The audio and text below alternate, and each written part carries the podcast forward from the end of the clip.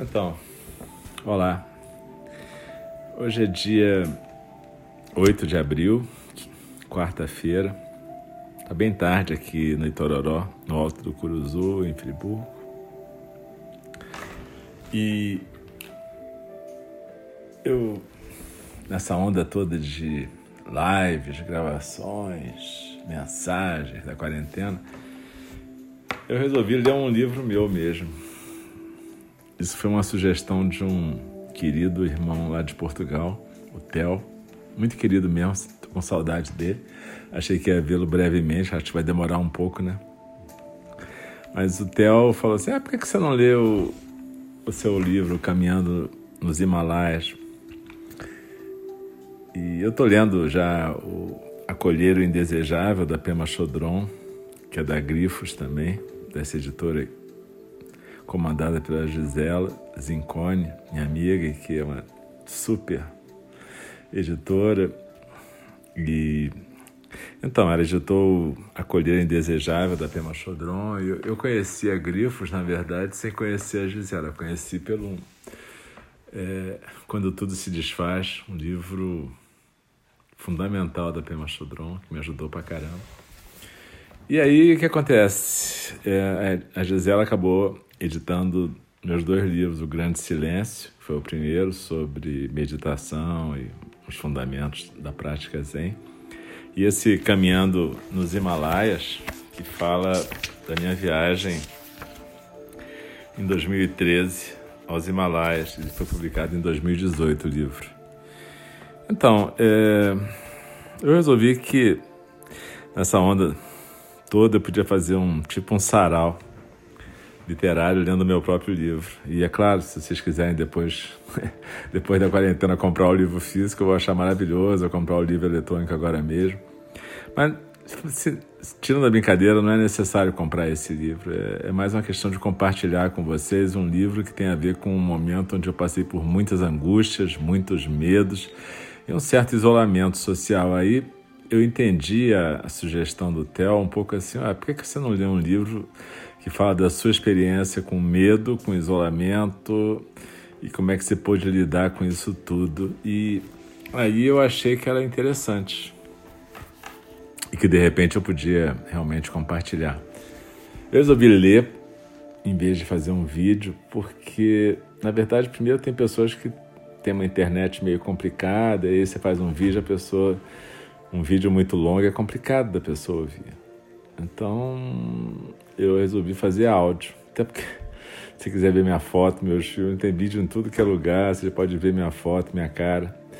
E, enfim, eu resolvi então gravar esses áudios do Caminhando nos Himalaias, que é diário de uma peregrinação, com ilustrações do Flávio Pessoa, que eu tive a felicidade de fazer celebrar o casamento. E aí na orelha do livro tem assim: Escrevi um pequeno livro sobre a minha experiência, não é sobre a Nomads Clinic, nem o Nepal, nem o grupo, embora tudo isso faça parte do cenário. Mas tem sido uma forma de refletir, de inspirar e expirar nossa experiência lá de novo. Sinto que essa foi uma forma de compartilhar minhas idas e vindas internas, enquanto tento lidar com tudo que aconteceu e também com estar de volta a esse lugar maravilhoso e terrível chamado Rio de Janeiro. A minha sanga, que é a sanga de Ninji, na verdade, também está passando pela experiência de ter que lidar com minhas mudanças. Ouso dizer que agora sou um professor melhor do que antes, mas isso significa que há muito mais trabalho para os meus estudantes e uma certa fricção, enquanto nossa prática se torna mais simples, mais direta, mais silenciosa, mais comprometida.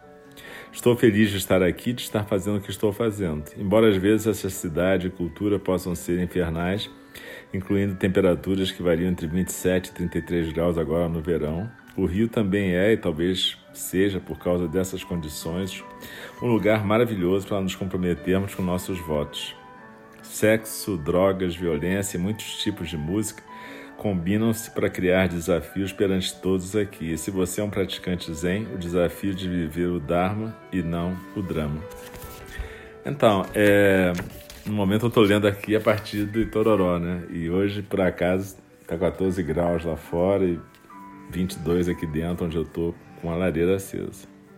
Eu e dois cachorros, a Luna e o Caramba. A Luna vocês podem ver sempre quando tem aquelas postagens sobre fala do Dharma na nossa página do Facebook, NG, aparece sempre a Luna, minha cachorra predileta. Mas tem um caramba aqui também, que é outro fofo. Então, esse livro é o Caminhando nos Himalaias, o Diário de uma Peregrinação, editado pela Grifos em 2018 e com ilustrações do Flávio Pessoa. Então, eu vou começar então com o prólogo.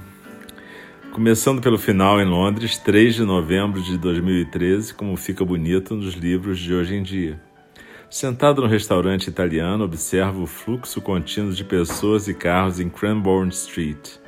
Massa, vinho branco,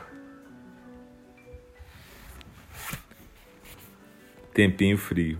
Em suma, cinza londrino. Como todos os seres, vivemos nos alimentando, nutrindo-nos da vida e nutrindo a vida. Nossos encontros são fruto de escolhas, algumas conscientes, outras inconscientes, todas derivadas do karma entrelaçado de milhões de vidas. Antes, no Tate Modern, tinha sentado e meditado com Rothko, no silêncio do eco dos passos na madeira abstrata, a tranquilidade de nada ser e só acontecer neste momento, em que tudo aparece e desaparece entrelaçadamente, tudo é e se desvanece na névoa do esquecimento, morte cotidiana. Este livro é feito de algumas dessas histórias e escolhas. São as que se manifestaram através desta forma momentânea que chamo de eu, Álcio, e que escolhi relatar para que possam viver em nossos entrelaçamentos. Assim como todos os personagens, que em geral não nomeei protegendo suas privacidades, exceto alguns cuja existência em meu coração quero deixar nomeada e aqui gravada, para que você possa recebê-los e passeá-los em seu coração. Assim como na minha peregrinação as histórias e escolhas se entrelaçaram karmicamente, com as escolhas minhas e dos demais viajantes terminando por nos levar àqueles encontros, Assim também o leitor, cujo próprio karma tornou o leitor deste livro, poderá construir aqui sua própria jornada. Por mais que os papéis de monge, psiquiatra, terapeuta, pai, marido possam ser idealizados, resultam dessas escolhas e entrelaçamentos. Aproveite o que lhe for útil desse relato e construa seu próprio caminho. Não é um guia de viagem externa, mas um registro de alguns momentos especiais de peregrinação interna, que na verdade não tem começo nem fim. E está escrito em linguagem coloquial como registro vivo. Sei que muitos preferem a norma culta, mas a língua é viva e não pertence a ninguém. Lamento se ofendo a sensibilidade vernácula de alguns. Esse foi o prólogo e tem assim no final Alcio Braz digitando na Rua Faro, no Jardim Botânico, que é onde eu morava na época, cidade do Rio de Janeiro, e na pousada em Tororó, no Alto Curuzu, Nova Friburgo, onde eu estou agora lendo. Ambas localizadas no estado do Rio de Janeiro, Brasil, coisas que foram redigidas durante as andanças e voos de setembro, outubro e novembro de 2013. E aí tem aqui alguns agradecimentos. É, para continuar agradecendo. Agradeço a todos os meus companheiros de prática e de jornada, na vida inteira e nessa peregrinação específica, e me perdoem se não os cito a todos, nome por nome. Nossos laços de amor me sustentam e sustentaram nos caminhos de lá e de cá. Entretanto, deixo registrados especialmente minhas filhas, Ana Paula, Ana Beatriz e Ana Carolina, que me incentivaram e apoiaram todo o tempo, assim como meus genros, filhos que a vida me trouxe. Márcia, Maria do Carmo, Francisco e Tequila, que vivem e me acompanham no coração e cujo apoio vivia pedindo nos momentos mais tensos. Minha professora John Halifax Roshi, que me convidou para essa aventura e cuja energia e inspiração a tornam realidade há 20 anos. Aqui eu estou falando da Nomads Clinic, que ela organiza há mais de 20 anos. Meus irmãos e professores Sherpas, especialmente Nurbulama Tsering, que me mostraram que é atenção plena passo a passo, o cuidado amoroso constante e o que é desapego de qualquer resultado. vida e morte que seguem no fluxo das montanhas e das águas, Dharma vivo. E reproduzo aqui um e-mail que enviei para família, amigos e alunos logo antes de partir de Katmandu para as trilhas dos Himalaias, e que serve de dedicatória nesse livrinho. Amigas, amigos, irmãs e irmãos, todos vocês, meus queridos. A distância é mais clara ainda o quanto curto vocês e o quanto vocês me sustentam com seu afeto. A partir das sete e meia da manhã aqui em Katmandu, de quarta, aí no Rio serão 22 e 45 de terça.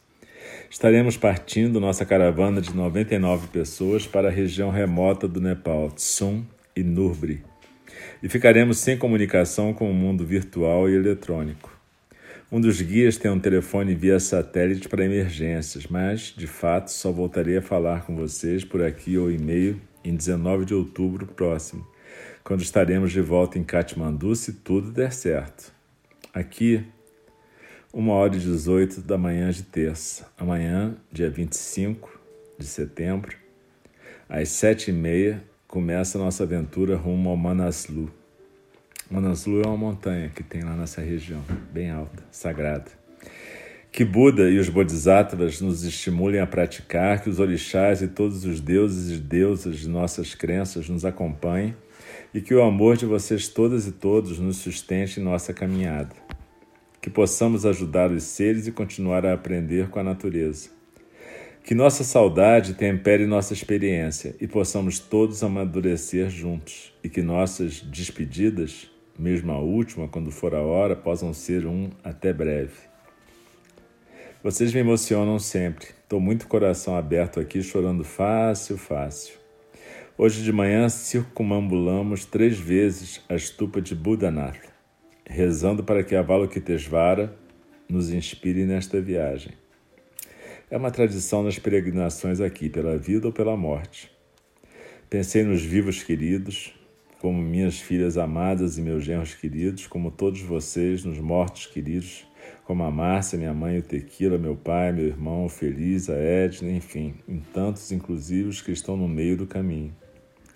O som dos sutras cantados pelos monges tibetanos num templo próximo conduzia meu coração, e o incenso dava certa consistência no ar.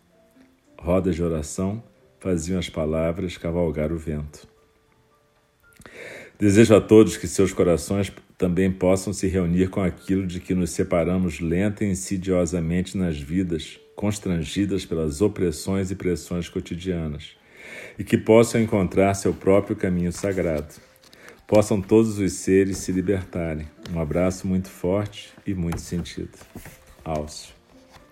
Então, aqui a gente vai parar porque depois vai começar a parte 1 do livro, que se chama Separação, e o capítulo 1, que se chama Início da Peregrinação. Então, é... eu acho, quando o Theo me falou, eu fiquei pensando, ah, por que eu vou ler esse livro? Mas, de repente, eu estou achando que tem tudo a ver. Porque é um livro que fala de como lidar com medos, angústias, isolamento, e é exatamente o que muitos de nós estamos passando agora. Eu estava ontem aqui e por acaso fez sol e eu tô com uma disciplina aqui, tipo de retiro budista. Tô com horários para arrumar a casa, cuidar do cachorro, dos cachorros, fazer comida, trabalhar online, que eu continuo atendendo, fazer ginástica com meu professor querido lá, o Guilherme. Enfim, falar com as pessoas da minha família, mas também enfim, e fazer um monte de coisas e continuar tentando dar alguma contribuição nessa confusão. E aí, é, ontem, no meio disso tudo, antes da hora do almoço, quando eu acabei de atender, eu peguei um, tava pegando um sol. E aí eu consegui passar numa cascatinha que tem aqui do rio que passa aqui.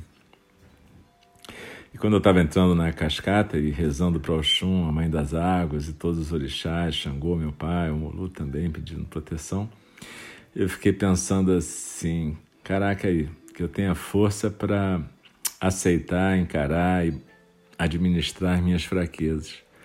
Eu acho que é essa questão básica, né? Qualquer situação dessas que coloca a gente num limite, ela chama as nossas forças, ela chama a nossa capacidade de ultrapassar esses limites e encontrar a nossa resiliência. Então foi isso que eu pedi quando estava entrando nas águas, que eu tenha força para acolher e lidar e superar as minhas fraquezas. Então é isso aí, galera. É, tô achando bacana ler. Isso me lembra um momento da minha infância, quando no Rio de Janeiro, uma época, eu não me lembro exatamente quando, se foi antes ou depois do golpe, mas era uma época que tinha aquela musiquinha Rio de Janeiro, cidade que me seduz. De dia falta água, de noite falta luz. Então, faltava luz à noite, tinha horário marcado para faltar luz. E aí a minha família sentava, a gente ouvia uma novela no rádio, que era o Sheik de Agadir, era uma novela que passava na TV Globo, se não me engano. Mas com Henrique Martins, a Ioná Magalhães estava começando a carreira, o Cláudio Márcio também. O Mário Lago fazia um oficial nazista, se eu não me engano. Mas enfim, a gente sentava ali e ouvia aquela novela no rádio que funcionava como se fosse um sarau, né, num certo sentido. Às vezes a gente ia passear na rua, naquele tempo tinha menos violência. A gente ia passear na, na Avenida Atlântica, respirar o ar puro, ainda. E às vezes, quando tinha alguma amiga, tinha uma loja chamada Rei da Voz, na Avenida Copacabana, perto da Raimundo Correia, onde a gente morava. E às vezes tinha alguma amiga da minha mãe que tocava piano, como a Helena, que era de Pernambuco. Ela ia lá e a gente fazia um sarau musical na loja escura, no meio da noite. Era bacana, sabe? Mas eu estou achando que, de certa maneira, essa possibilidade de ter um sarau literário assim, nesse espaço virtual, está me fazendo bem também. Então eu agradeço a vocês que estão ouvindo e a gente vai continuar. Eu não sei se vai ser diário, eu, eu, eu vou tentar, mas não garanto, porque depende de tudo que eu tenho que fazer. Eu garanto é que a gente vai lendo aos poucos do livro inteiro. Não é tão grande assim, tá bom? Um beijo para vocês. Obrigado de novo. Tchau, tchau.